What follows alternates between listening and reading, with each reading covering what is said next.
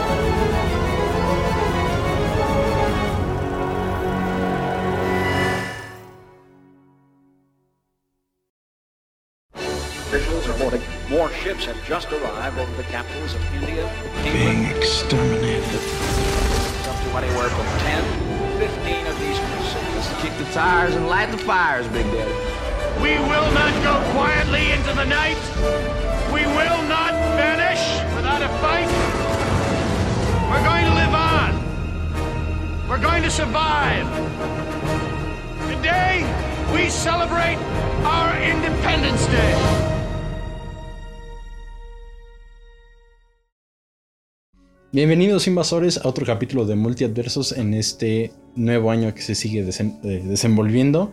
Eh, como cada semana estamos Uciel, ¿Qué onda? eh, Richard Hola. y yo Roberto.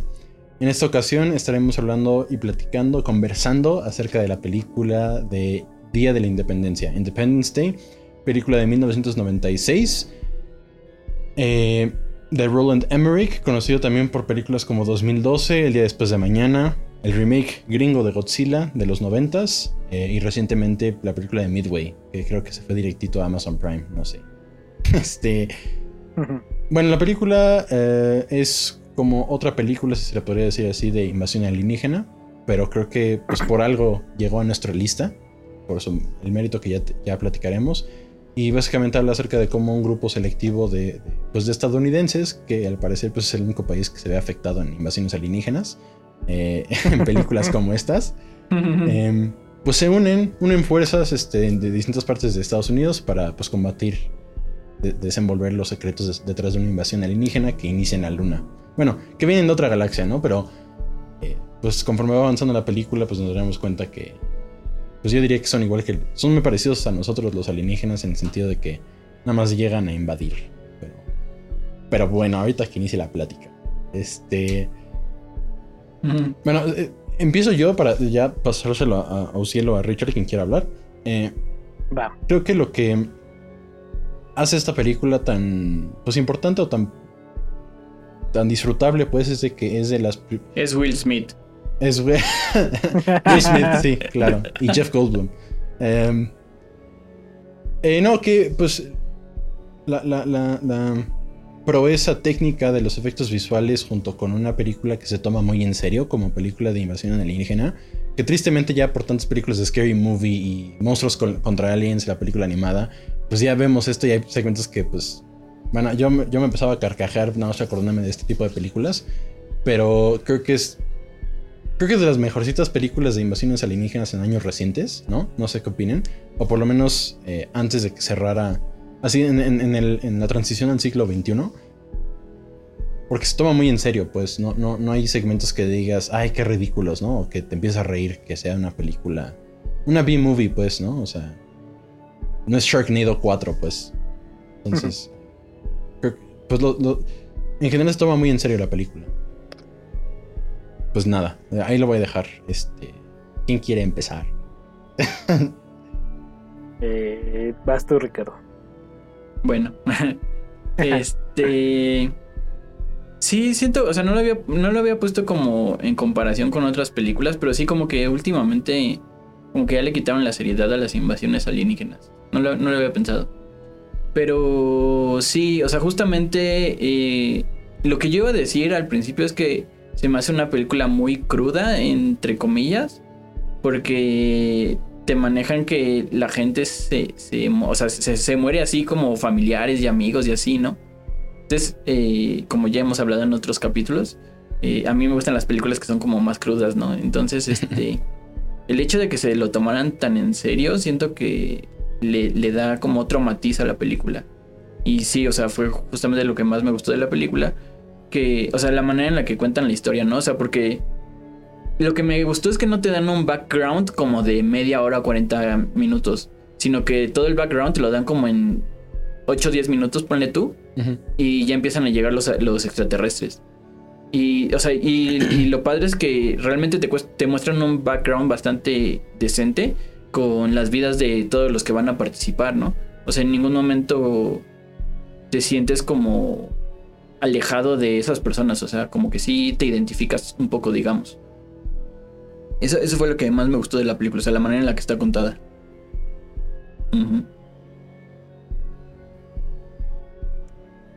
Yo. No es cierto. Yo no, yo digo que no. Por dos. Por dos. Este. es que. Ya que vimos Arrival con Dani. Ah, Siento- bueno, pero también que comparas. Sí. No, no, no, no estoy, no estoy diciendo, no estoy diciendo que sea mala, sino que le encuentras como muchas similitudes.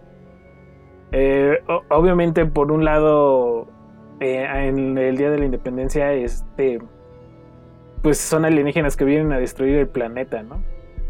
Y por otro lado, pues es uno completamente diferente, su rol de visitantes. Pero como que sentí que sí hay como algún tipo de conexión eh, en el momento de que empiezan como a descubrir su forma de comunicarse y todas estas cosas. Que, que, ojo, no estoy diciendo que esté mal, pero pero eh, ahora sí llegué como Ricardo como con las expectativas de verla como la veía hace cinco años y, y- y no me sucedió. Y este. Y de la historia igual. Em, no sé. em, como dijo Ricardo, me, me- está como. Es redonda porque te introduce bien a la trama de la historia. Y este. Y te deja pocos vacíos de saber de dónde vienen las personas que al final terminan siendo más protagonistas, ¿no? Pero de lo que sí tengo como una queja es de cómo podrían comparar una nave alienígena con una nave como la conocemos ahora, como un avión. Es que tengo mucha... ¿Cómo decir? Me da, me da toque pensar que en la película pensaron que una nave alienígena era igual de lenta que un avión militar. Porque, porque tenemos, tenemos referencias como tipo Star Wars que o Star Trek que son naves que cruzan cientos de, de o bueno no cientos pero varios años años luz en cuestión de minutos. Y supongo que una nave como de combate como esas podría tener mm, similitudes, ¿no? A, a esas, de ser más rápida. Entonces, es como ahí, no es queja, pero es observación, eh, mm, no sé, Constructiva. instructiva, sí. ¿Tú qué opinas, Richard, acerca de eso? Porque, digo, obviamente, o, o sea, bueno, si uno no puedes comparar Arrival con, con Día de la Independencia. Ah, sí, obvio, no. Y digo, pues son estas películas que para no pensarle tanto, y no, no es que sea malo, sino que simplemente no le metieron tanto a la, a la hora de pensar acerca del, del mundo, pues, de, de los alienígenas, pues no, no, pues es algo casi que podamos, eh, ¿cómo se dice? Identificar, ¿no? En cuanto a la- lo de las naves. Eh, obviamente en Arrival, como, pues no, ¿no? O sea, creo que los alienígen- alienígenas están construidos para la película, ¿no? O sea, si tuvieras alienígenas con naves tipo el halcón milenario TIE Fighters, pues acaba la película porque los hacen pedazos luego, luego. Sí. Pues, ajá. Y, bueno, y no es que diga que las naves son exactamente iguales, pero de cierta forma, o sea, sin tener como, ¿cómo se llama? Como referencias previas, supongamos, ah, supongamos que no tenemos referencias previas de naves espaciales, ¿no? Eh, de todas maneras necesitas una nave muy rápida para transportarte como de sistemas solares a sistemas solares. Entonces, aparte, con más tecnología de la que nosotros conocemos en estos momentos, porque eh, si con la mejor tecnología que tenemos en 2021, eh, inicios del 2021, no hemos llegado más allá de donde hemos llegado. Es obvio que, que otra civilización por ahí perdida en el espacio necesita una nave con mucho más tecnología y mucho más rápida para llegar a, a nosotros. No sé si me explique. Sí. Y básicamente lo que hubo son problemas de diseño, ¿no? Ajá, o sea, es que probablemente pudieron hacer caca a todos los aviones sin necesidad de hacer mucho esfuerzo. Eh, a los aviones terrestres terrícolas. pero bueno, eh, ahí, ahí sí yo difiero un poco porque si te fijas, los que atacan son los aviones chiquitos, que esos no necesariamente tienen que viajar a la velocidad de la luz, sino que la eh, nodriza es la que sí puede viajar a la velocidad de la luz. Entonces todos viajan dentro de la nodriza para que puedan llegar rápido, pero no necesariamente los de adentro tienen que ser tan rápidos. Tal vez, pero tal vez no. porque, porque si tomamos en cuenta que cuando ves que tenían, ya aquí empezamos con adelantarnos en la trama, ves que tienen una nave ahí capturada de los mil de los 40, 1940, no me acuerdo bien qué año 50. 50, ah bueno, de los 50.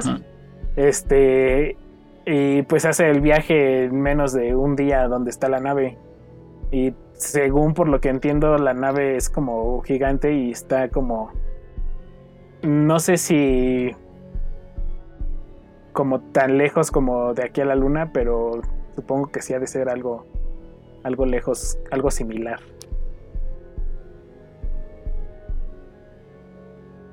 Entonces, sí tienen, sí tienen que ser un poco más rápidas por lo menos que las naves terrícolas, creo yo. Y punto. Ah, no es cierto.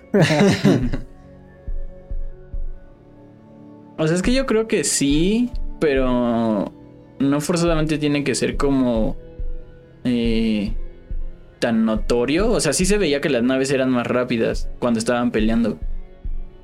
Tal vez. Pero pero no siento que fuera como un factor que hubiera podido cambiar la historia.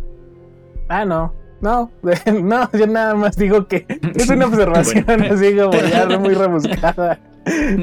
No, pues obviamente la historia está buenísima, está buenísima como está, no le cambiaría nada. Pero al verla como por segunda vez en la semana fue así de... Tal vez las naves alienígenas deberían de ser un poco más veloces. Bueno. Pero, pero es como ya una observación muy rebuscada. Lo que sí no me gustó fueron las maquetas. Siento que. que no están chidas. Quiero decir lo contrario. ¿En serio? O sea, es que. Sí. A comparación de Star Wars, eh, se ve más integrado todo. es que se ven más integradas las maquetas las maquetas de las naves. Y en esta, en esta no, a pesar de que es más reciente, entre comillas. Yo, creo que, que seguramente estaban utilizando un nuevo tipo de tecnología de, de, de pantalla verde, porque la pantalla verde sí se ve nefasta. O sea, no muy mal, pero sí es notable cuando estén usando pantalla verde. Tal vez, pero bueno, lo que busqué es que sí fueron, fueron maquetas. Y un montón al parecer. Pero. yo, asumí que, que, eran maquetas cuando empiezan a hacer los zooms a las ciudades y ves que se empieza a ver la sombra que va cubriendo los edificios. Ajá.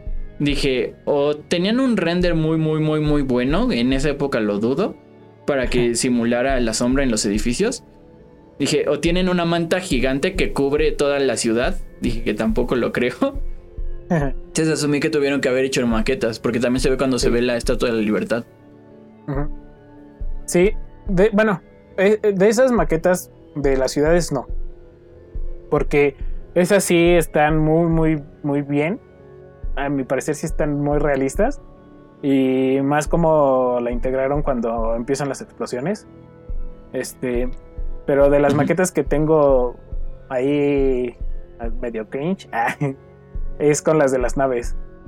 Esas sí son las que me dan más eh, eh, cosita estar viendo. Porque esas son las que siento que, que a comparación de Star Wars o, o Alien, que ya hablamos, las maquetas de, de las naves aquí se ven menos integradas en la película.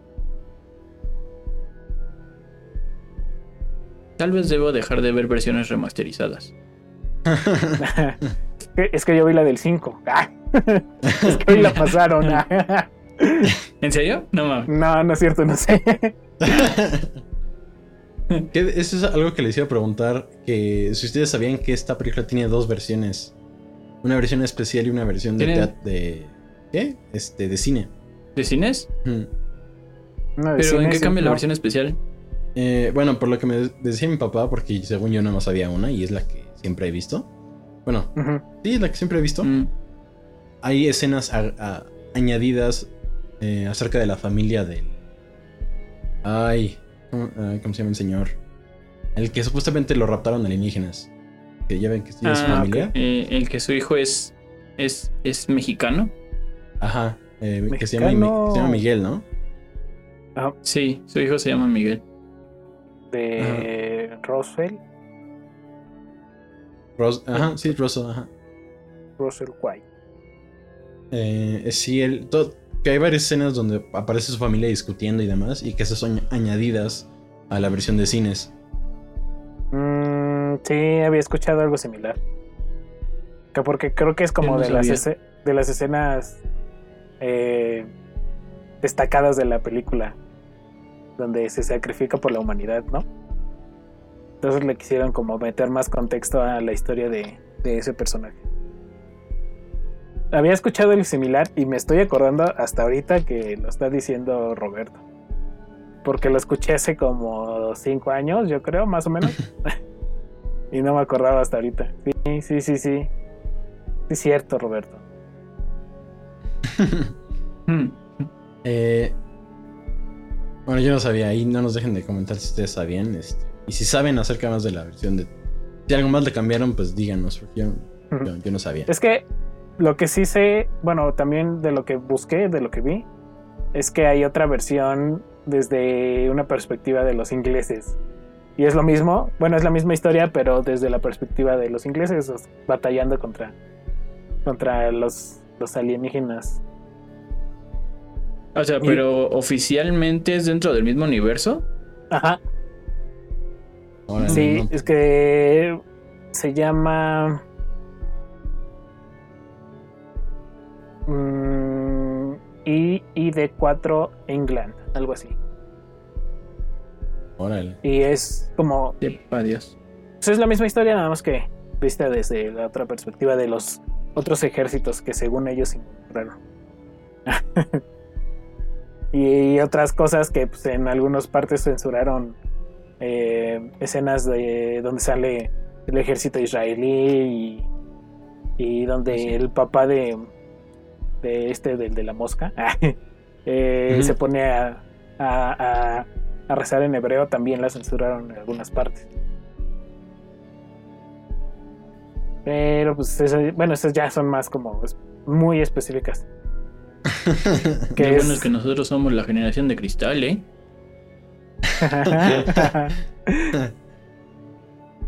Sí, que, por, que por cierto, el papá de David, este, Julius, eh, es mi personaje favorito de, de toda la película. Me encanta ese señor. ¿Por qué? o sea, a ver, su- cuéntanos su- por qué. Pues tiene como que un, un, este, pues su, sarcar- su sarcasmo a cada rato que usa. eh, y por ser, Ah, sí. pues ya un señor, pues da, da mucha risa. da risa siempre como se expresa. ¿E- ¿Ese tipo no sale en Rocky? A mí me recordaba mucho al entrenador. No, yo no. no, no Ah. sale en Rocky. Sale otras, pero en Rocky no. Sale en Día de la Independencia 2. Ah, Este, Creo que no. ¿Ya lo vieron? la 2 sí. Mm, Sí. No. ¿Sí salió la 2? Yo Y- Es- pensé que todavía no Sí. salía. Sí, sí, sí sale. Yo de la estaba esperando, dice Ricardo. Que ese es, ese es muy diferente. O sea, bueno, obviamente es diferente, no es la 2, pero. Ahí ya, igual y llegamos a platicar de ella a lo largo de este año, o igual y no. Algún día platicaremos de ella. Mm, Algún Cuando día. nos las pidan en los comentarios. Eh, ahora, Richard, algo que. No chequé quién era el compositor de la música. Ahí tache conmigo. Este, pero me Se llama David Arnold, creo. Ok. Ajá, David Arnold. Me, me- me agradó bastante. Me gustó mucho. No sé si es porque. Esta es de esas películas donde sale. O sea, no hay, hay pocos momentos sin música. Eh, hay gente que dice que eso es muy malo. O hay gente que dice, ay no, qué bien. Em, pero creo que lo que les decía hace rato de que, es- de que la película se toma en serio. De cuando llegan los alienígenas, como que ocupan este, este camino, este, esta llegada, entre comillas, tipo arrival, tipo encuentros cercanos del tercer tipo. Del tercer tipo. De que como que lo hacen, lo vuelven de miedo, ¿no? Y, y conforme vaya va avanzando la película es como, ah, no, pues y ves a los alienígenas por primera vez en el laboratorio en Área 51 y, y también da- y tiene esta secuencia ahí medio de terror, ¿no? Tipo Alien. Eh, y creo que la música complementa muy bien eso. Solita no lo escuché, pero no sé si habías visto algo o tú también us- te pareció o no No. te pareció la música. Ah, sí, me, me agradaron mí- algunas partes. Pero primero Ricardo. Yo, yo, sí noté mucho la, la musicalización desde el principio. Creo que, o sea, creo que el primer tema que se me pasó fue. ah, El de la primera escena tiene también música. O sea, literalmente casi toda la película tiene música.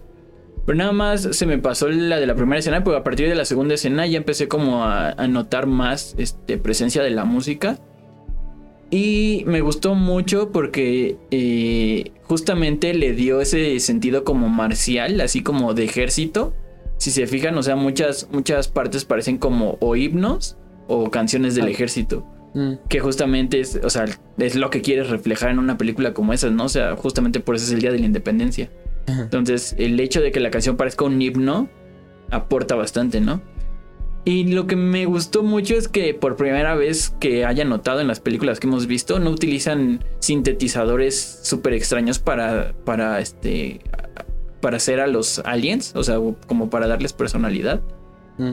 Y me gustó mucho que, o sea, sí se integra mucho con la orquesta, o sea, no necesitan, o sea, te enseña cómo no necesitas justamente de sonidos extraños para, para este, pues para ambientar alienígenas, ¿no? Y entonces, este, me puse a investigar y resulta que ese tipo estaba, es como súper, súper, súper fan de James Bond. Y entonces el tema original, eh, bueno, hizo un disco con temas de, de las películas originales de James Bond y las readaptó, ¿no? Y gracias a, bueno, no sé si gracias a eso, pero está creo que en todas las nuevas películas, bueno, no las nuevas nuevas, sino las, las, las anteriores a, a este último James Bond, la de Tomorrow Never Die y Mm. la de Another Day sale- to Die o esas. ¿es- Donde esas? sale el de Mamma Mía, ¿no? No sé, no sé qué es el de mamá mía. Este, este, eh, ¿cómo se llama? Eh, Pierce Brosnan, ¿no? Digo, obviamente no es, James Bond antes que cualquier otra persona, ¿no? Ah, Pero ya, eh, ya, también ya. sale en Mamma Mía. ah. Por si quieren ver a James Bond cantando. Pues, pues durante Este, ajá. Este, él, él- este David Arnold hizo to- todas esas películas, o sea, él hizo el soundtrack. Entonces ahí, ahí te das cuenta como que tan fan era para que terminara haciendo un disco y luego lo llamaran, ¿no? Eh, esto es relevante porque después de haber este eh, notado que era eh, inter- bueno, o sea, que compuso algunas canciones de James Bond, noté que como que es su toque especial usar un buen de instrumentos de metal, o sea, como trompetas y este cuernos y cosas así, porque durante toda la película si se dan cuenta suenan así como trompetas y cosas así. Entonces, Sí. eh, como que sí ya me, me- me llegó el, el hecho de que tal vez es como su influencia, ¿no? Y de hecho llegó un momento en el que me sonó mucho a James Bond, que dije, tal vez ya me estoy sugestionando, pero, pero sí, o sea, eh, justamente eso que dijo Roberto, o sea, a pesar de que está durante toda la, la película, o la mayoría, o sea, porque es increíble la cantidad de música que hay dentro de la película, no, no es como que te, te disguste, o sea, no, no te hartas de, de la música. Eso, eso fue lo que a mí me gustó mucho, mucho, mucho de- del soundtrack de esta película. No sé, no sé si fui yo o qué, pero también noté como algo similar a lo que otra vez yo, a lo que pasa eh, en películas como Star Wars, que de repente Star Wars. que de repente tenían su música particular o, o algo así como haciendo Sí. referencia a los personajes cuando aparecía por ejemplo Will Smith o cuando estaban con los aliens que tenían eh, su tema personal cada, cada personaje pero te digo no, no sé si fui yo o también lo Según yo sí hay como un par de temas. Sí no sí sí Según yo sí. no estoy tan loco Ah. Sí, obvio, obvio no todos, pero sí como, como en las escenas más eh, icónicas, por ponerlas de alguna forma, sino o con más carga. Como, creo que uno, uno de los temas es con los aliens, eh, que es cuando meten ahí. Que a mí, a mí no me recordó a, a James Bond, pero me recordó a Star Wars. Ah. pero entiendo porque creo según yo fueron como también de las de las bases o, o algunas referencias que usaron para el diseño de la película entonces eh, no digo que esté mal pero sí se ve como una influencia ahí medio medio acá medio fuerte Medio fuerte. Mm. medio fuerte. También, porque también de lo visual, creo que obviamente sabemos de dónde viene como esta carga del diseño de los alienígenas, ¿no? Pero no al de este Giger o Jaeger o no sé, no hemos descubierto cómo se dice. Este del artista que hizo Alien. Ah. que que no, no quiero decir que trataron de hacer algo similar, pero entiendo que sea como una de las referencias. Porque pues al final de cuentas, y como dijo, ha dicho Ricardo, pues creo que cuando tratas de hacer algo nuevo, de todas maneras necesitas saber algo de tener algo de referencia antes, ¿no? Pero al buscarlo dije, ah, a lo mejor también son de él, pero no. Se llama Patrick Tatopoulos, el diseñador de, de los trajes de los aliens. Que, que a- ahora viéndolo como a la inversa, es como ver algo similar a los... a- a- cuando vimos Arrival, es como saber un- de cierta forma algo como de referencia de con tentáculos y cosas así, no Mm. tan humanoide. no tan Mm. humanoide como solemos ver en Hombres de Negro. que también me recordó a Hombres de Negro. Pero en Hombres de Negro hay como mucha, eh, pues por Will Smith. Pero en Hombres de Sí. Negro hay mucha este, variedad, según yo, ¿no? Sí, O sea, Sí. creo que lo rescatable de esta película, en particular, es que no hayan usado a los grises genéricos o a Sí. los verdes genéricos.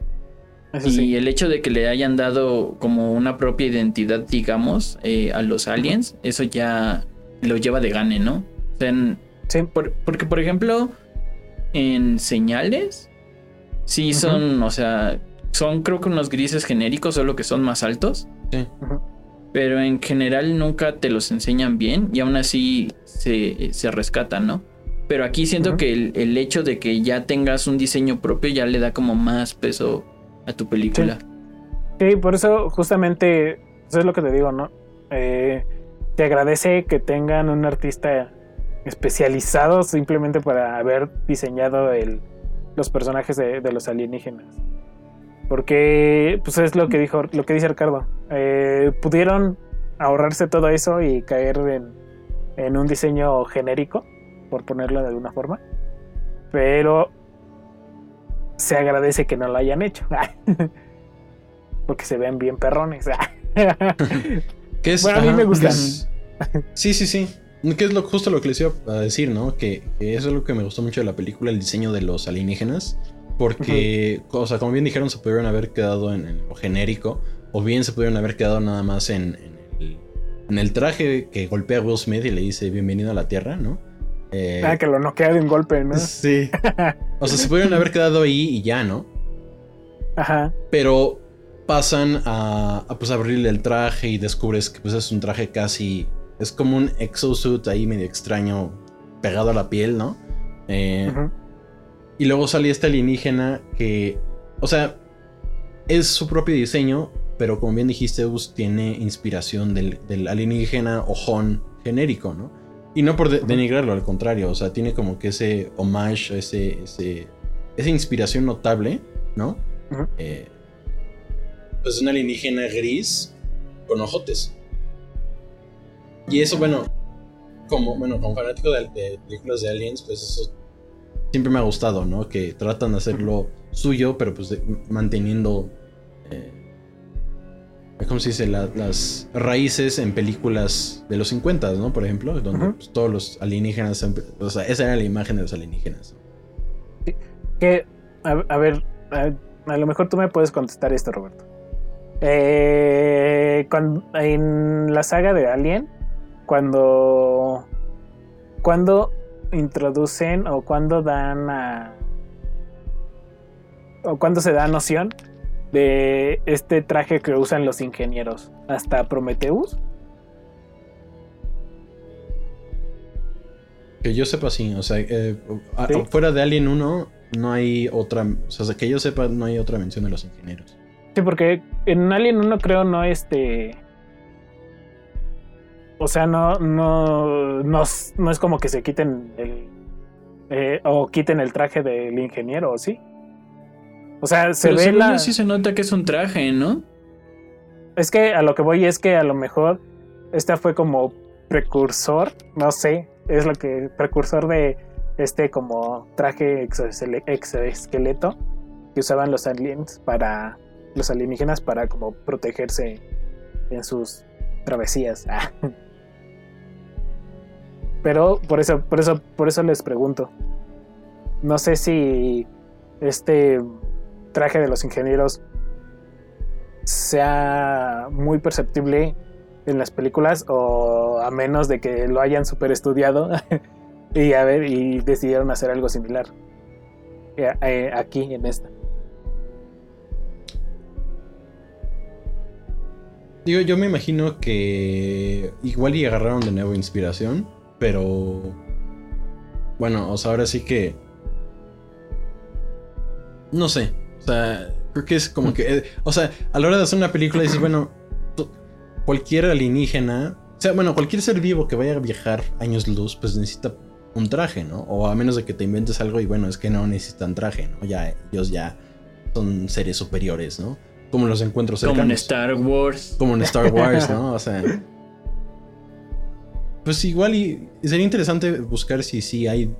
Si, si es ese homenaje a H.R. Geiger por el traje, por el hecho de que tengan unas cabezotas que no son ovaladas, sino. Pues. ¿Cómo, cómo son? Son- ¿no? Ajá, Son son como conchas enormes, ¿no? O sea. Ajá. Sí, sí, sí. Igual y sí, ¿no? Pero. Digo, como, como dijo Richard, ¿no? O sea, tiene su propio diseño que, pues no dices, ah, mira, es copia de Alien, ¿no? Ajá. Pero el, el- el homenaje, pues está ahí, ¿no? La inspiración está ahí. No, pues, no, no me había dado cuenta, o sea, de que el traje, pues, funciona muy similar a. a Prometheus, ¿eh? A Alien. Bueno, Alien Prometheus, como sea. Este. Pues sí. Sí, por eso preguntaba, porque mm, estaría interesante como contraponerlas allí a ver qué tanta influencia fue una de otra y viceversa.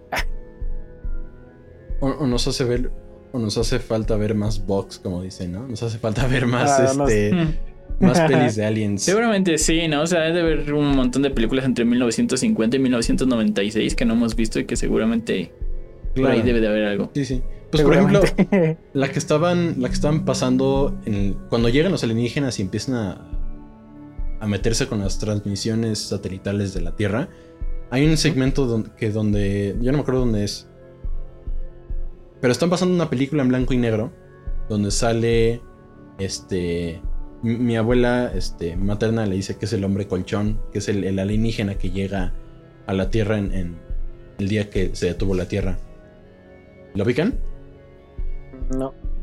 No. Es muy buena. Bueno, es viejita, pero es muy buena. es muy buena. Que eso deberíamos añadirlo a la lista. Pero es también de alienígenas, ¿no? La lista. Es que, La lista. es que esta, esta, esta tercera ola de cinco películas va de aliens. Lo que no les hemos dicho. Por eso eh, ajá, ya vamos a empezar con esas. Con esto. Oye, sí, llevamos dos películas de Alien seguidas, Tres. ¿no? ¿Tres? ah, no. No, Prometheus dos, fue ¿no? antes, cierto, sí. Sí. Pero Es- hubiera estado padre que puro alienígena. que, que veremos la próxima. La próxima semana veremos alguna de las miles versiones de The Invasion of the Body Snatchers. Sí. Para nuestro especial de Halloween otra vez. algo, algo que les quería preguntar. Es más, de aquí a Halloween, puros especiales de aliens. Hasta para. Hasta para febrero también, ¿no? Hasta puras películas de romances alienígenas. Los romances alienígenas. Ahí, ahí podemos meter cuando le sale el bebé así de la panza. El bebé alien. Al- Algo que les quería preguntar es. eh, esta película y muchas otras de, Ro- de Roland Emmerich, este, como les había dicho, 2012, este, el día después de mañana, eh, entre otras, toca también, o sea, toca cuando muy poca gente lo tocaba, el, el- la preocupación ambiental, que ahorita ya es, Ah, sí. ya es como que inherente a películas de ciencia ficción, ¿no? Eh, David, pues, David que se va en bicicleta a su trabajo cada rato, le dice a su papá, oye, ¿sabes cuánto se tarda esa, esa ¿cómo se dice? ese vaso en degradarse? Y como que es muy, muy ambientalista, ¿no?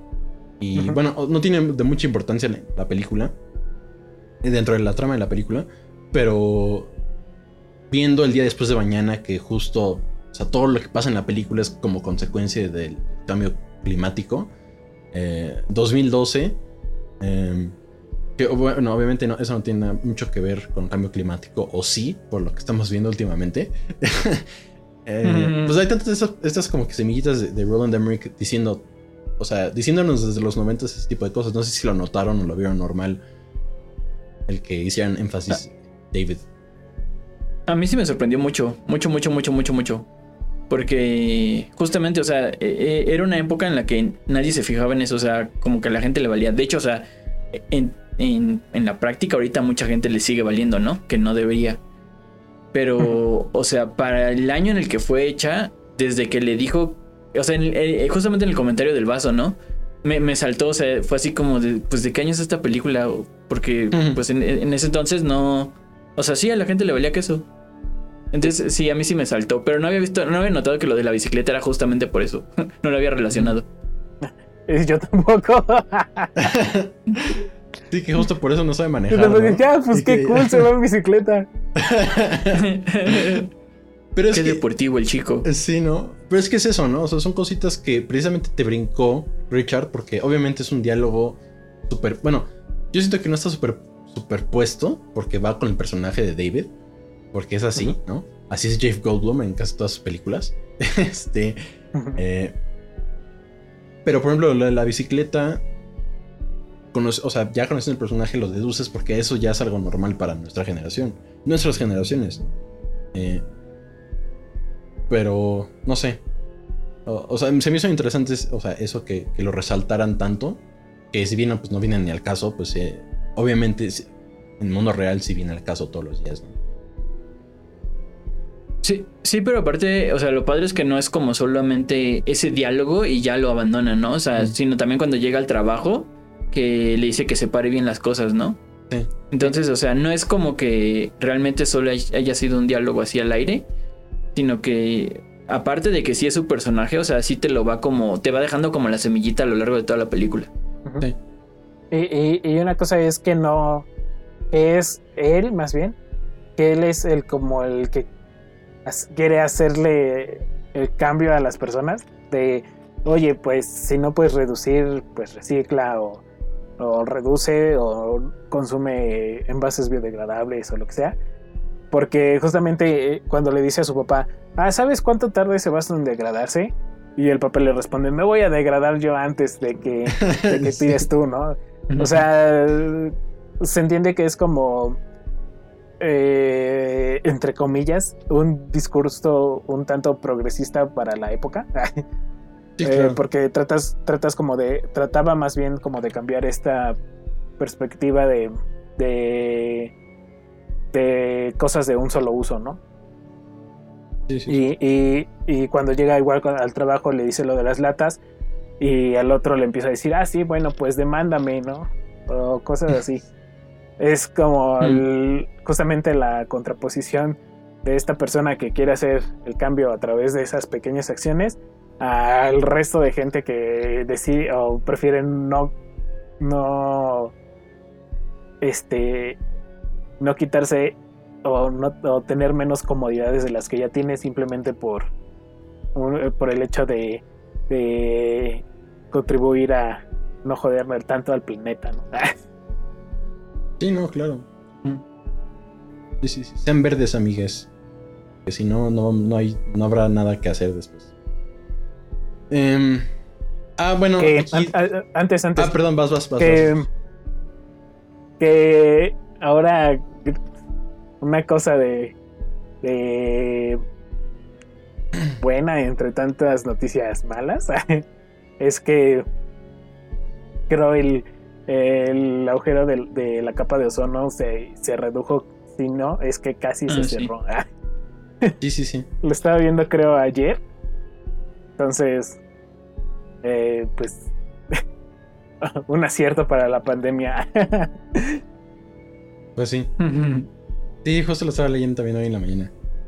Na- Así es que esperemos que no sea necesario otra pandemia para, para retroceder el cambio climático. Que entendamos. Ay, bueno. este. ah, este. Ah, que si notaron que había una actriz especial eh, que sale como secundaria en esta película, que ya había salido eh, como secundaria casi protagonista en otro- una, otra película que ya hemos platicado aquí en Multiversos. No. Estamos hablando otra vez de la que gritaba mucho de los usurpadores. No, no. Esa no, era no. de Alien. Sí, sí, sí. Ah, sí, pero no, o sea, ¿qué También tal si también Los salía aquí?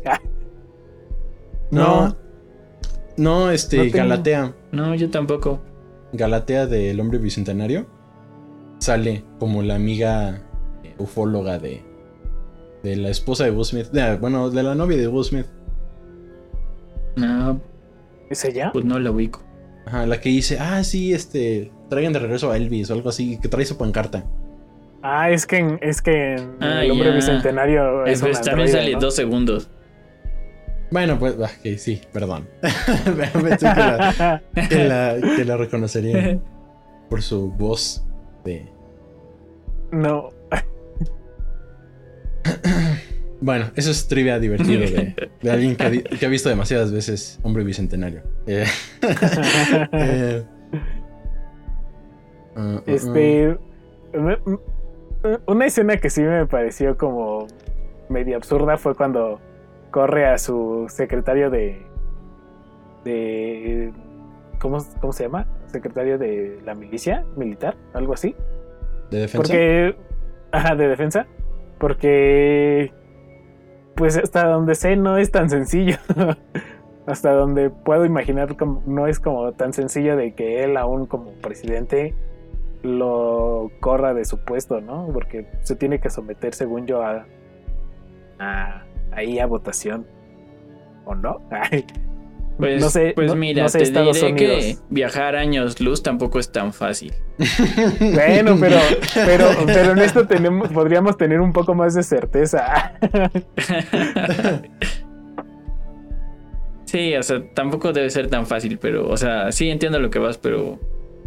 Meh, película. Sí, Ay, que. Ah, vasos, perdón, perdón, perdón. Ah, ahorita que tocas lo de viajar años luz, estaba viendo la otra vez a un científico de, creo que es de, creo que sí es de la UNAM, o ha estado en la UNAM, donde explica que hay dos formas de, de recorrer mucha distancia. Este, eh, bueno, recorrer años luz en poco tiempo. Y una de las, una de las teorías pues, es la que todos conocemos, que es el, eh, los agujeros de gusano. Y su nombre científico lo dirá Ricardo ahora. Bueno, no lo dijo. Hoyos negros. Este, y otra es como reducir el espacio entre un punto y el otro. Quién sabe cómo, Ujú. algo así. él lo explica mejor Eh, porque él es el autor, lo- pero Sale en una película, pero no sé cuál. ¿Qué película? Ah, en la de Interestelar. sí, sí, sí. No, no, no, es en serio. No, sí, es Cuando que justo agarra sí. la hoja Sí. y la dobla Mm. así. Bueno, no están No. viendo, pero la dobla Bueno, así sí. y lo atraviesa con un, con Con un un lápiz. Ajá. Esa es, o sea, esa es una, la forma, creo, más divulgada. Y es la que Ajá. una de las que explica. Pero hay otra donde dice que es como. Es que no es como tal desplazarte, sino como que logras compactar el espacio. Sí, el espacio entre tú y el punto final. Ajá. Que no es precisamente como la de los agujeros negros. Y ya tiene ahí un rollo. Eh, si, si encuentro el video, te los dejaré. te los dejo en, En los eh, comentarios de este video. En los comentarios o en Facebook o en Instagram. Eh, bueno, en Instagram no, porque eh, se lo subo a lo mejor como historia. Este, pero haré llegárselo si, si necesitan, si quieren ver ese video. Ah, y sí, ahora sí ya. ¿Qué ibas a decir, Roberto? Ah, Eh, no, que. que mm, ya se me hasta, hasta se me olvidó. este, no, que. em, pues que creo que esta, esta es de las primeritas. Primeras películas que empezaron a dar ese salto de, de invasión alienígena, pero en serio, ¿no? No, no, no de. Pues no como eran los 50, ¿no? Y no, no estoy diciendo que sea malo, pero pues tenían. Pues el prejuicio de ver películas viejitas, ¿no? De los 50 y la musiquita cada rato de tan, tan, tan, ¿no? Y el título de los alienígenas atacan, ¿no? Y gente gritando por todos lados y pues dices, no, pues no te lo tomas tan en serio, ¿no? Obviamente en la época ver este, los efectos prácticos de, de- de aquella época era como, ¡ah! ¿no? Y pues sí, ¿no? Dejaba a la gente sin dormir. Pero pues creo que esta fue de las más populares, pues, en, en Día Día de la Independencia, eh, eh, pues que hasta yo medito, ¿no? O sea, por lo menos el inicio, ver los efectos prácticos que usan, cómo hacen explotar las maquetas de los edificios de la Casa Blanca, de, ¿no? Este, de todos estos monumentos nacional, eh, nacional- nacionales para Estados Unidos, eh, pues sí te da cosa, ¿no? O sea, vaya, o sea, están bien hechos, creo, los efectos, están tan bien hechos que si te tratas de imaginar un escenario así, cómo se mueren de trancazo un chorro de personas como si fuera una bomba nuclear o más grande, pues sí te deja como, ¡ah! ¿no? Y pues ya luego siguieron, pues, Gu- Guerra de los Mundos, ¿no? Este, hay una que se llama eh, La Batalla de Los Ángeles, ¿no? Que ya es, es, es ya además para acá de 2011, creo. Que ya hay, pues ya, o sea, súper, ya, este, chotadas, como dicen, que ya era película tras película tras película de invasiones alienígenas contra el ejército norteamericano. Eh, tanto que hasta Monsters vs. Aliens les hicieron burla, ¿no? Este... eh, que esa, est- estaría chistoso hablar de, de esa, este, en algún capítulo de Multiadversos. De nada más para. en esta ronda de. que De alienígenas. Haciendo ahorita. De alienígenas. La próxima semana esperen monstruos contra Alien. Y Chicken Little también. y Chicken Little. sí. Este. Y ya, eso es lo que. No sé si, si quieran decir otra cosa acerca de la película. Pues. Yo nada más que tengan en cuenta que, por ejemplo, por ahí en años cercanos, no me acuerdo si fue antes o después, eh, salió también la de, de Mars Attacks. Ah, sí, sí, sí, sí. Que es, que es muy parecida, ¿no? Justamente, justamente yo estaba pensando que de ahí habían tomado la referencia de los aliens, porque me recuerda mucho al, al, al de Mars Attack. Ajá. Eh, puede ser, según esta es del 96, entonces la de Mars Attack, entonces puede ser cuando de qué año es el día de la independencia? 96 también. 96 también. Entonces no creo que tengan, o sea, porque toma en cuenta que se empiezan a, a dar ideas como desde un año antes o dos. Entonces veo poco Ajá. probable que uno se haya inspirado en el otro. Sí. Sí, sí, sí. Pero por ahí estuvo, ¿no? Más o menos. Y sí, como dijo, como dijo Roberto, a mí me agrada el Día de la Independencia porque es justamente.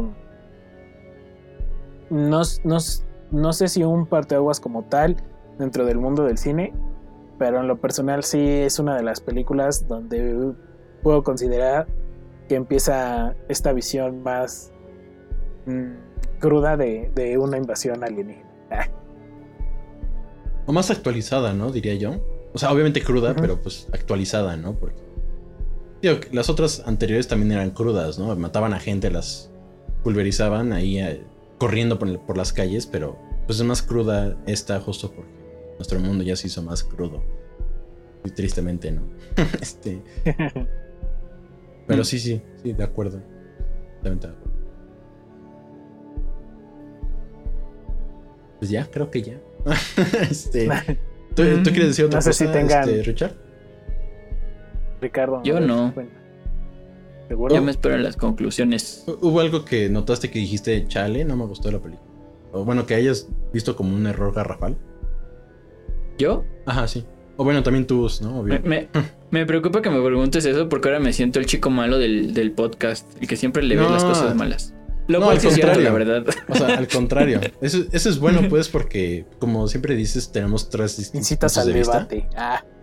Incitas al debate. Pero te fijas de cosas que pues nosotros no nos fijamos. Como cuando hablamos de Star Wars, el traje de la tía Beru. O sea, dude, no, yo, yo ni me había fijado de eso. O sea, Ya lo viste, ¿verdad? Que esta es una hippie de los ochentas. Sí. Sí, sí, sí, es como. Este... No, creo que en esta... Ah, sí. Ah, pero esto no sé si es perspectiva o qué. Ah, cuando Will Smith Sí, no sé, eh, der- derrumba al, al avión, Bueno, a la nave, eh, y abre la escotilla, el alien está ahí en la mera puerta, que hasta intenta este, salirse. Pero no sé si era porque intentaba salirse. Pero cuando ellos entran a la nave para irse al espacio, la nave es inmensa de, por dentro. O sea, creo que cuando te la enseñan la primera vez, parece que, que solo está como por encimita. O sea, que el asiento está luego, luego de la cabina. mm. Pero cuando te la enseñan la segunda vez, pues ya se ve así como todo un departamento, ¿no? Entonces, no sé si sea la perspectiva de que tal vez el alien en la primera solo trataba de salirse. Pero eso sí me dio como. O sea, no digo que esté mal, pero siento que era como un poco de falta de continuidad. Sí, porque ahora que lo mencionas, cuando Will este, va a revisar la nave que derribó, este, se abre por arriba. ¿O no? Sí. Sí, sí, sí. Mm. Y Sí. la que tienen en el, en el Que le mete el laboratorio. guamazo en la jeta. Ajá. ¡Órale, puto! Ay, perdón. este. eh, y la que tienen en el laboratorio es justamente. Acceden por, por atrás, ¿no? Sí. Bueno, que A otra lo cosa mejor, sería lo justamente. que- a lo mejor son naves diferentes. Ajá, eso iba. O sea, porque una cayó en el 50 y la otra es Ajá. técnicamente de casi el 2000, o sea, 50 años después. Entonces, este, sí podría hacer eso de que pues cambiaran de tecnología o algo así, ¿no? Pero, o sea, a mí de primeras me saltó. Digo, o sea, no es como que me haya fijado así de, ay, no, ya es muy mala la película. Pero sí son como de esos pequeños detalles que dice Roberto que me fijo, que sí me saltó. No, pues esos, esos detalles me ayudan, este Richard, para cuando haga películas, es acordarme siempre de ti y de otras personas que conozco que se- siempre se fijan en absolutamente todo y decir, no, no voy a defraudar a Richard cada vez que las haga. ah, es que sí soy bien fijado. no, está súper bien. Qué fijado. Sí. Eh, pues creo que ya, ya llegamos al final, creo, Al final. del capítulo. Em, pues Calificaciones Yo- ¿no? yo- y conclusiones. Yo empiezo a ver. Vas. Yo empiezo para que, para que no digan. Eh, por dos de lo que vayan a decir. ¡Ah! Este, Utilizo mi comodín de por dos del futuro. A pesar, a pesar de, de las maquetas que me saltaron un poco y de las observaciones que hice al principio, eh, me gusta. y si ahora no la disfruté como la disfrutaba cuando más pequeño, ay, el joven, cuando, cuando niño o, y o adolescente, eh, de todas maneras sí la podría ver todos los sábados en el canal 5 sin problemas. Mm, este. mm, a pesar de. Es que son. Las, las voy a dividir como maquetas de naves. Esa es una y es la que más conflicto tengo que- con ellas. Con las maquetas de las, de las ciudades. Eh, las maquetas de las ciudades están fenomenales. Y las tomas y los tratamientos que dieron para crear las escenas donde explotan y, y el fuego que el fuego que se va expandiendo me, me encanta mucho cómo lograron esos efectos porque eh, a- aquí va pequeña explicación. En vez de tener la maqueta en horizontal la tenían en vertical para que la flama de los explosivos que utilizaran creara como esta nube que se iba expandiendo. Pero pues la toma obviamente pues nos la presentan como si fuera horizontal. Eh, Ay, a mí me, me, me, me, me, eh, me encantan, me encantaron como esa metodología que usaron para esas escenas. Eh, las actuaciones, pues, eh, normales, buenas. Ah, que ya no les dije, este, ganó un Oscar por, por efectos especiales Bien en merecido. el, pero- 90, y- en el 97. Entonces, tal vez sean menos exigentes que yo. Ah, nada, no es cierto. Pero, este, o sea, sí están bien logradas. Hubiera esperado un poco más en ciertas escenas, o más bien que se percibieran un poco más integradas. Pero en general, en general me, me, me gusta. Yo le voy a poner un 8 9. Ok. Sí. Va. ¿Tú, Richard? Ah, sí, o sea, justamente es una película muy, muy buena. O sea, justamente, y, y más que nada para la fecha. Y lo, lo que, o sea, como ya fue lo primero que dije, pero es que me, me gusta mucho cómo te dan las, o sea, te presentan las historias y tú vas creando vínculos con los personajes. O sea, porque para empezar, ni siquiera es como que sean dos personajes principales. Bueno, mm, o sea, me refiero a, a uno o dos, como en las películas normales, sino que aquí hay eh, los dos personajes principales que son los que se van a, a este a la nave nodriza. Pero aparte está la historia de, de- del señor con hijos, está la historia del presidente, la historia de las esposas. Entonces, o sea, son muchas, muchas historias muy bien contadas y muy bien redactadas para al final eh, consolidarlas en el final que es la película, ¿no? O sea, se unen todas las historias en el final. Que eso fue lo que más me gustó de toda la película. En cuanto a las actuaciones, es curioso que sea una película tan. tan. eh, tan seria, digamos. O sea, que se toma más en serio el papel de la invasión alienígena. Cuando tienen a Will Smith, que estás acostumbrado a verlo haciendo comedia, ¿no? Y ahí te demuestra Will Smith qué tan buen actor es para que en ningún momento te lo tomes de broma, ¿no? Entonces, este. Exacto. Creo que es, eso está muy, muy, muy chido. O sea, eh, el guion junto con, junto con las actuaciones, eh, eh, creo que están muy, muy, muy bien. Eh, respecto al- a los, los efectos, o sea, viéndolo desde el punto en el que estamos, eh, sí, sí los notas, ¿no? Pero tampoco es como que digas son malos. O sea, he, he visto películas con peores este, efectos y más recientes, ¿no? Entonces, o sea, a pesar de que yo, yo sí noté eh, la parte de las, la pantalla verde, no siento que fuera como que cualquiera pudiera notarla. O sea, no es como que yo tenga un super ojo, pero, pero sí se, se ve bastante bien acoplado. Y lo curioso aquí es que, ah, en contrario con Uciel, a mí me gustan mucho las, las maquetas de, de, este, de las naves. Lo cual se me hace muy curioso. Pero bueno. Este. A mí sí me gustaron. La verdad me gustaron las maquetas. Entonces. eh, pues nada. eh, creo que es una muy, muy buena película. Y no sé tanto si es porque sea un clásico. O sea, más. Trato de dejar la nostalgia de lado. Porque a mí me choca meter nostalgia en películas. Siento que es un recurso muy barato.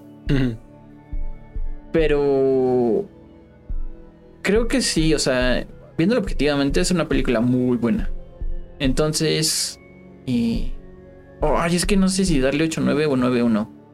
Mm, le va a dar 9-1. Creo que merece un sólido 9-1. Muy buena película. 9-1 no es sólido. en todo caso, 9. Ah, Claro que sí es sólido. Depende de tu definición de solidez. eh, eso sí.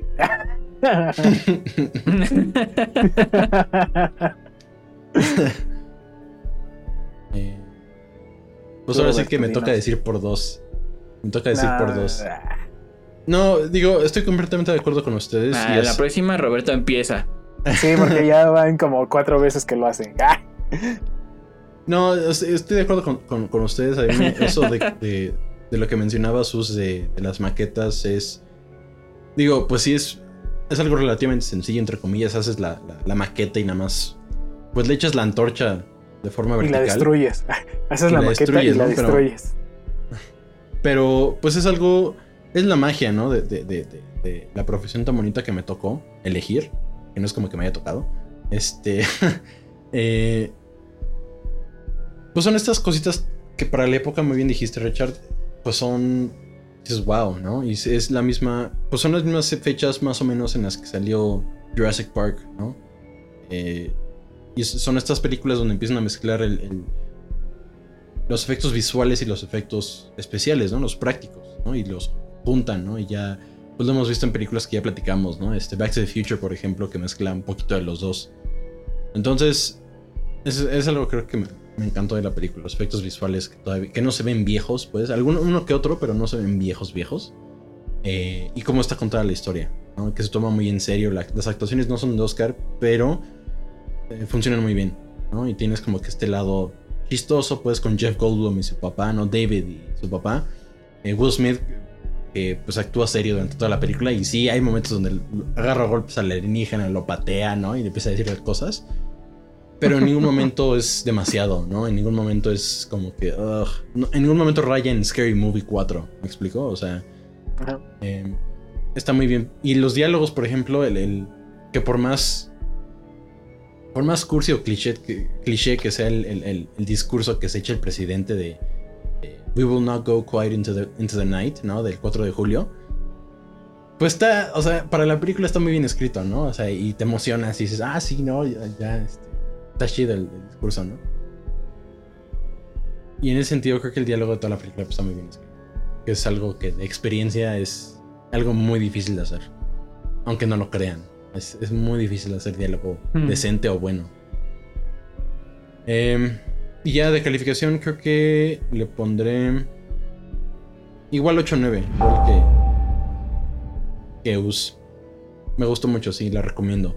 Porque es muy entretenida. O sea, más, más allá de que alienígenas, ¿no? Este, el fin del mundo. Es muy entretenida. Y eso es lo padre. Tiene, sus secuencias de. Tiene sus secuencias de acción y dices, ah, no. Cool, ¿no? O sea, te entretiene. Es divertida la película. Y eso, eso es muy bueno. O sea, no lo estoy demeritando en ningún sentido. Es muy Eso es muy bueno. Em, y pues, y ya. Eso sería, esas serían nuestras calificaciones y conclusiones.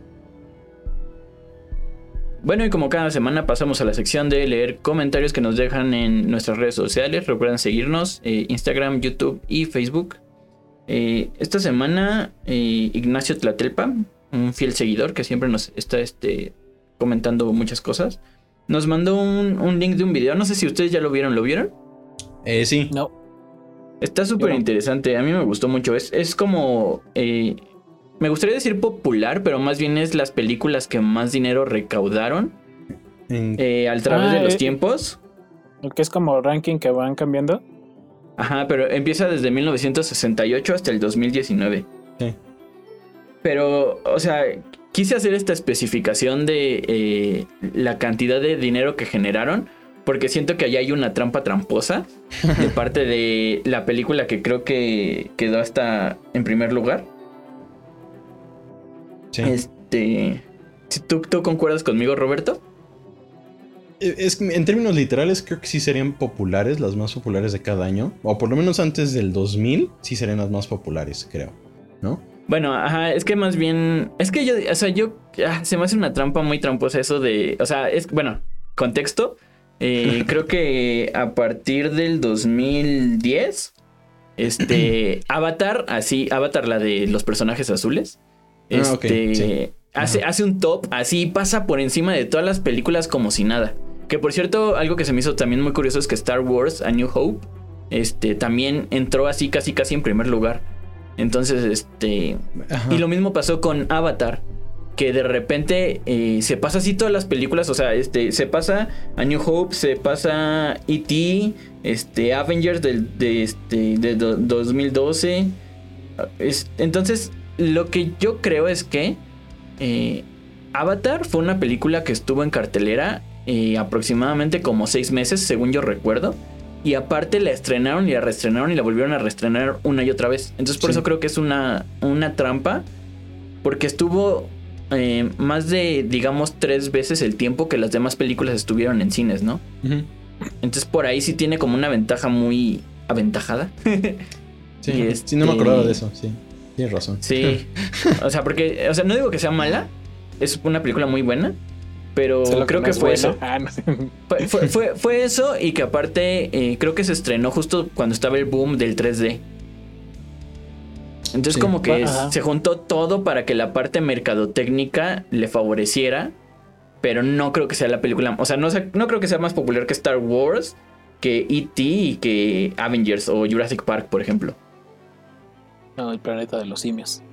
Ajá. Sí, hay, hay- hay muchas películas muy buenas. O sea, yo sí me quedé, creo que dura 10 minutos el video. Sí. Y sí estuve como al pendiente cada segundo porque se me hizo súper curioso como de repente, por ejemplo, aparecían las películas de Spider-Man de Sam Raimi.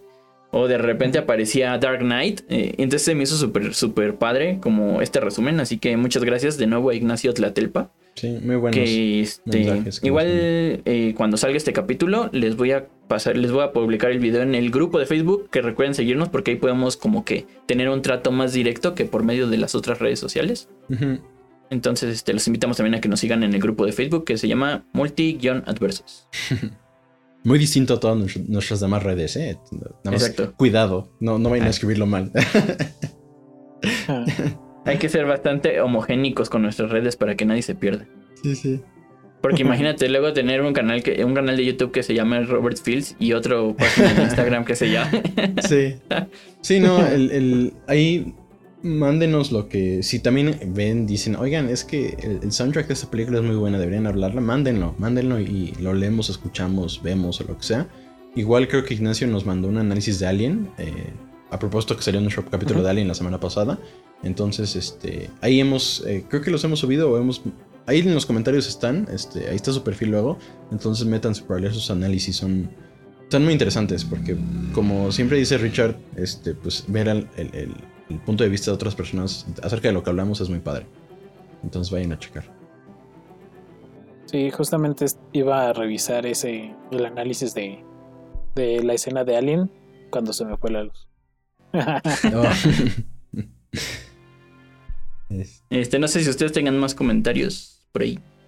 Eh, en YouTube dice Katia Campos sobre la fotografía y maquila de las películas. Tiene mucha razón en que la realización siempre estuvo muy cuidada y bien hecha. Eh, otra razón, me parece que Alien es un proyecto de los primeros en su género, una de, cien- de terror, ciencia ficción. Eh, por separado son géneros difíciles, ya que si en una película de terror o de ciencia ficción no se está bien hecha, puede incluso salir mal, que pueden convertirse en comedias negras. Mm, esto, esto no sucedió con... Ahí ya no me sale... Ahí, creo que ahí termina. Creo que lo escribí sí. en otro comentario. Es que escribió dos, ¿no? O, o no solo uno. Sí, es- escribió es el segundo. Eso no sucedió con... y termina ahí. nos dejó en suspenso. Hizo muy bien su tarea y dejó en, en suspenso para que viéramos el próximo capítulo. Sí. Y justamente Aldo también en su comentario habló un poco de la fotografía y de cómo se ayudaron con recursos un poco eh, no tramposos, sino que bien ejecutados. De bueno, es que dentro de, de todo su comentario, esto va en relación al de Katia. Que aquí usaron el, el traje del xenomorfo en color azul oscuro. Entonces, al ser Ah, azul, permitía como crear un poco de contraste para que no se, no Ah, se, qué buena idea. no se, no se perdiera tanto en los fondos oscuros. Y bueno, ah, también nos habla de las, de las escalas de las maquetas que se utilizaron para darle movimiento a las naves y todo.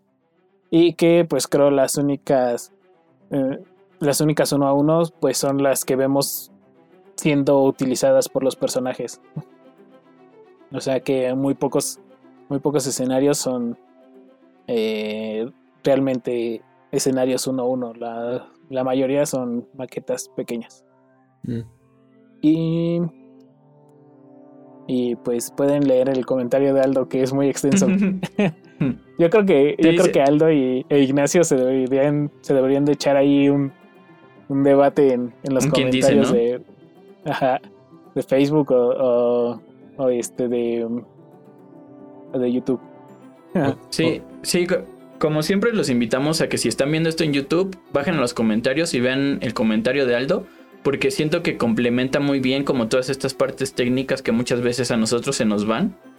Entonces, este, la verdad sí está padre si, si durante el video o terminando el video se bajan a los comentarios, nos dejan su comentario y leen el comentario de Aldo. Y mm, creo que, bueno, de comentarios, creo que nada más tengo esos. ¿Alguien tiene noticias? Aparte de Yo que sí, sí. el viernes pasado ya salió WandaVision. Sí, yo, yo sí, pero bueno, si quieren dar algunas antes. No, yo no tengo. O sea, mi única, mi noticia era que vi WandaVision y me gustó mucho. Lo cual es bastante curioso si lo piensan, porque es una serie, o sea, bueno, o sea, al, al menos los primeros dos capítulos, so- es una serie en blanco y negro basada en cosas de los 60 cosa de la que siempre me quejo. Pues, es una sitcom, Pero- ¿no? Este. este- Ajá, sí, es un sitcom. Sí. ¿Ya la vieron los dos? Yo ya. No, pero vi por ahí un, un este análisis, entonces. Bueno, ah, sí. Bueno, sin, sin spoilers, este. Me pareció que hicieron muy bien el trabajo de recrear eh, las series de esos tiempos. O sea, creo que no hubo ningún momento en el que yo dijera, esto está grabado este año. O sea, como que sí se esmeraron mucho en hacer que pareciera de los 60 Ujú. Sí, creo que lo hicieron muy convincente, ¿no? Desde, obviamente desde el formato, ¿no? El blanco y negro, cómo están puestas las luces, como si fuera estudio viejito, este, cincuentero, sesentero. Exacto. Eh, el, el- la- el sonido, pues, la música, el- las voces, están, pues tienen el filtro de, de micrófonos viejitos, ¿no? Entonces sí, Sí. este... Pero creo que, bueno, no, no sé, ya la verdad, Sus, creo que lo más increíble de la serie es precisamente lo que dice Richard, o sea, es una sitcom, o sea, está... te- te- hasta te ríes, pues, o sea, es- parece como si estuvieras viendo un, un capítulo de, de una serie de televisión de, de comedia de Warner Brothers, como, como The Sí. Big Bang Theory o Friends, pero estás ahí pegado queriendo, aparte de que te estás divirtiendo, bueno, yo me divertí, estás interesado en saber qué, qué, qué onda, ¿no? O sea, qué está pasando, porque, bueno, esto no es spoiler, esto se sabe, Eh, esto sucede después de Endgame, ¿no? Entonces dices. ¿qué está pasando, no? ¿Qué, qué, qué, qué está pasando aquí, no? Entonces, este...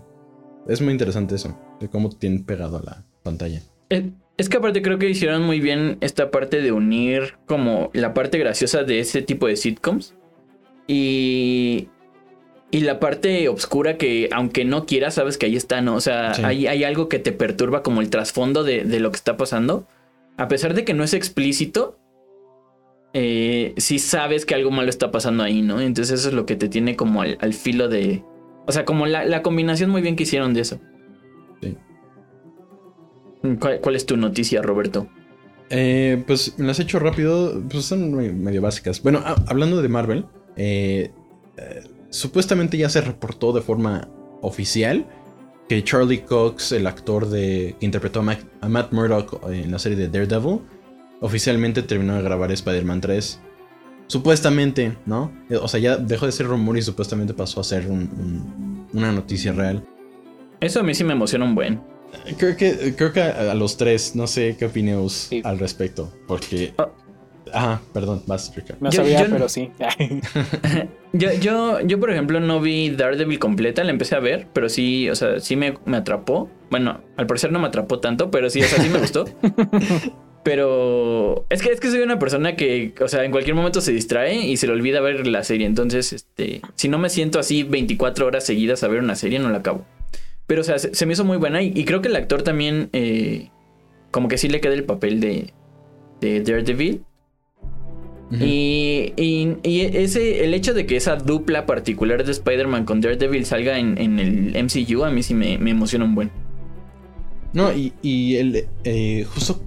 O sea, me imagino, siendo fan, y, y Uciel seguramente ya, seguramente ya lo pensó inmediatamente. Que como terminó la 2, eh, la de Far From Home, de que Spider-Man ya. Pues ya, se, ya, ya lo culparon de haber matado a, a Misterio, de haber matado a tanta gente. Pues va a, va a necesitar un abogado, ¿no? Va a necesitar un representante legal este, en la ciudad de Nueva York, ¿no? Y el único que trabaja gratis para ese tipo de cosas es Matt Murdock. Entonces creo que si lo trabajan así estaría genial, ¿no? que haga su cameo ahí chiquito de que pues él es su él es perdón, él es su abogado, ¿no? Entonces este pero quién sabe, a ver, si es que es real, Está ¿no? muy Porque chido. Si es que es real el- A la ver. noticia. A ver qué pasa. Eh, Aparte siento que está muy bien el hecho de que sí empiecen a juntar como las series con, con las películas. Siento que ese es un muy, muy gran paso. Como... Porque aparte siento que va a unir... O sea, como que va a dar... eh, va a abrir camino a que otras empresas empiecen a hacerlo. Pues con, con DC también intentaron, ¿no? Hacerlo con Flash, creo, ¿no? Pero, pero ahí siento que fue al revés. O sea, en vez de pasar de serie a película, que es como más grande, como que jala más Ajá. público, lo hicieron al revés. Pasaron de película a serie. Y siento que pasó desapercibido porque no tanta gente ve. O sea, sí tiene un gran público la serie. Pero definitivamente la película, el, el, el público es mil veces más grande. Ajá. Eso sí. bueno, y DC es caso Sí. especial, ¿no? Porque pues se les cayó lo del DC, del, del- el universo expandido de DC. Entonces como que ese momento en... ¿Te refieres al momento en, en- en- en Crisis en Tierras Infinitas, ¿no? En la serie de televisión. Sí. Pues se les cayó porque cancelaron todas las películas que iban a tener para DC. Entonces como que no despegó tanto, ¿no? Y hasta ahorita están recuperando apenas. Entonces... Ay, es que DC se quiso ver muy atascado. y, y siento que fue, ese fue su problema. O sea, el- la- lo que hizo Marvel fue construir un universo de 10 años. Bueno, 15 más o menos. y DC quiso hacerlo en, ¿qué? ¿Tres años? ¿Dos años? Y pues Sí. obviamente así nunca iba a salir. O sea, no digo que estén, que estén, o sea, sí, sí, estuvo mal lo que hicieron, pero, pero tenían todo para construirlo poco a poco y se vieron atascados por quererle ganar el mercado a... a Sí, más Marvel. bien como que eh, cuando se dieron cuenta de la jugada de Marvel quisieron hacer algo similar. En menor tiempo como para alcanzarlos y, ese menor tiempo les jugó en su contra, ¿no? Sí, totalmente. Eh, sí, no, desgraciadamente. Crucemos dedos que mejore. Sí, ojalá y sí, la verdad sí. Y ya última noticia, sacaron hace po- eh, ayer, creo, o antier, sacaron la, la, la- el, el slate, pues, de nuevas películas para HBO Max, que creo que este, dos- esta, esta primera mitad de 2021 va a ser de HBO Max y DC, eh, porque empezaron a sacar este, todas las películas que van a sacar ahí, ¿no? Y salió un mini avance de King Kong contra Godzilla. Para aquellos fans de, de- de- de esas películas, este... Son tres segundos, o sea, o cuatro. Pero pues Hmm. ya ver a los dos en una sola pantalla es increíble. Y ahí, y ahí mismo Y, salió y el- este, el- y este Godzilla va a ser más grande que el último Godzilla más grande. Porque creo que siempre lo están aumentando de tamaño, ¿no? Eh, sí, hay, hubo una película en Netflix, ¿no? Un anime de Godzilla. Que está el tamaño del mundo. Que dices, ah, caray. eh, No ¿Es en serio? Creo que de- Sí, es que creo que desde la de los 90s, 2000, creo que ya no he visto nada de Godzilla. Yo esa fue, esa fue la última película que vi de Godzilla. no, recomiendo. Las últimas, las nuevas que... Pues es que depende de qué tipo de fan de Godzilla seas. Eh, pero a mí me gustaron mucho las nuevas, las últimas dos. Y más la dos, porque salen varios monstruos, varios kaijus. Entonces, este... Yo, Pues yo bueno. ahí sí estoy muy desconectado de los kaijus de Godzilla, pero los conozco porque juego juegos de cartas donde aparecen. O sea, ah, mira Godzilla. Sí, tal cual. Y ya. Estén atentos de más noticias. Este, si quieren que hablemos de, de, bueno, de alguna no- noticia que también nos quieran compartir. Eh, oigan, ¿sabían que? Pues díganos, por favor, porque sí, Sí. a, a pesar de que hablemos mucho, también somos geeks los tres a nuestro propio nivel. Entonces, este, nos Que, interesa que- mucho. que- esto. que aparte de- es bastante obvio este, visualmente, excepto por Uciel que tiene una pared blanca de fondo. Pero creo que Roberto y yo somos los más evidentes de que somos super frikis. es que no. Es que no están viendo la otra parte de la habitación. entonces- Pues cambia, cambia tus pósters a, a esa, a esa- pared. Deja tú los pósters, los, los muñequitos y, y este y los cómics. Allí está, deberías de grabar de ese lado. Es que está muy chiquito, no puedo. es que Ah, prefiero estar acostado. prefiero estar acostado, literal, estoy acostado casi. sí lo he estado pensando, pero necesito ver, ver bien cómo acomodar. El arquitecto no necesita organizar su cuarto.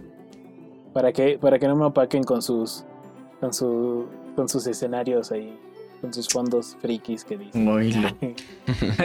A ver, yo hoy hoy tengo un buen de juegos de mesa, cartas.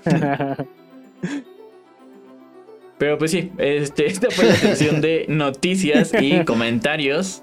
Este, recuerden seguirnos en nuestras redes y eh, pues mandarnos enlaces de cosas que les gustaría, o sea, noticias que les gustaría que habláramos. Porque también nos gusta estar al tanto de lo que ustedes están al tanto. Así es. Así que los invitamos a que nos sigan en las páginas y en el grupo. Sí. Pues sería todo. todo. Chicos, este. ¿Quieren dar sus redes? Para que los contacten si quieren. No, ¿No? Bueno, tú, no. no, sí es cierto. No, yo sí, a ver. Este, por favor. Bueno, Ayúdenme a llegar a los 10.000 a los 10.000 en Instagram para que pueda compartir enlaces. Ya me cansé de no poder compartir enlaces. Ya solo me faltan 900 9600 seguidores. Ya estamos cerca. A nosotros, como multiversos, nos faltan 9000. 9000 90. muchos. 9090. 9089, porque ya está Dani. No, 9980. 9989 ya. Porque ya vino Dani, entonces ya.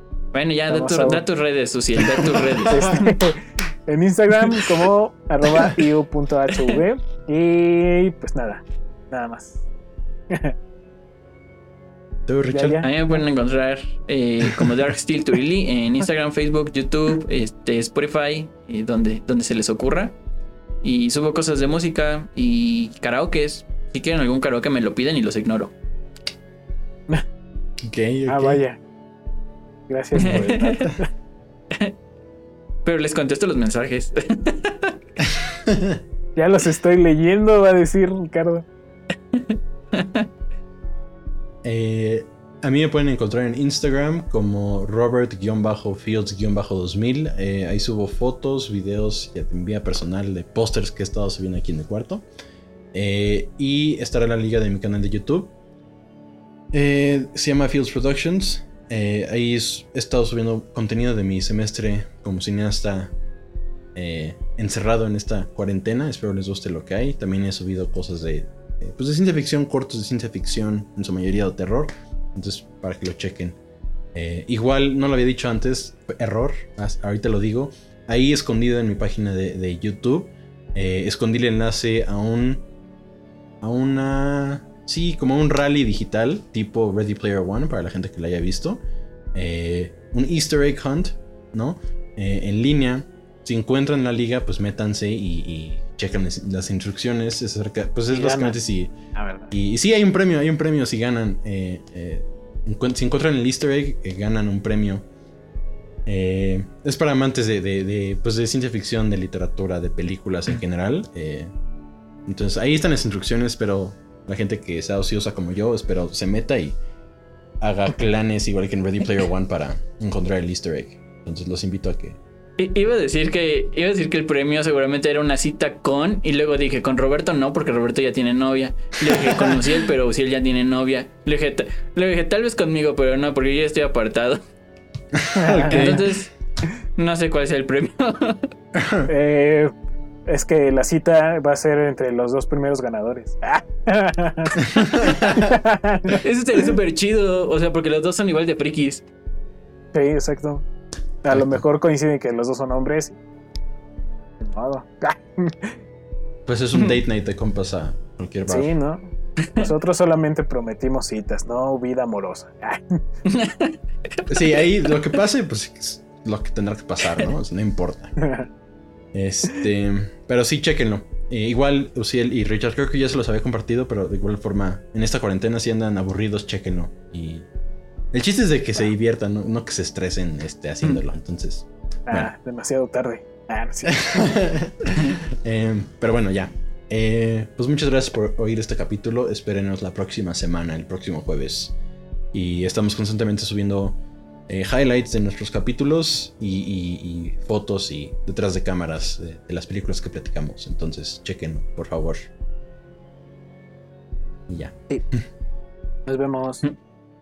バイ。バイ。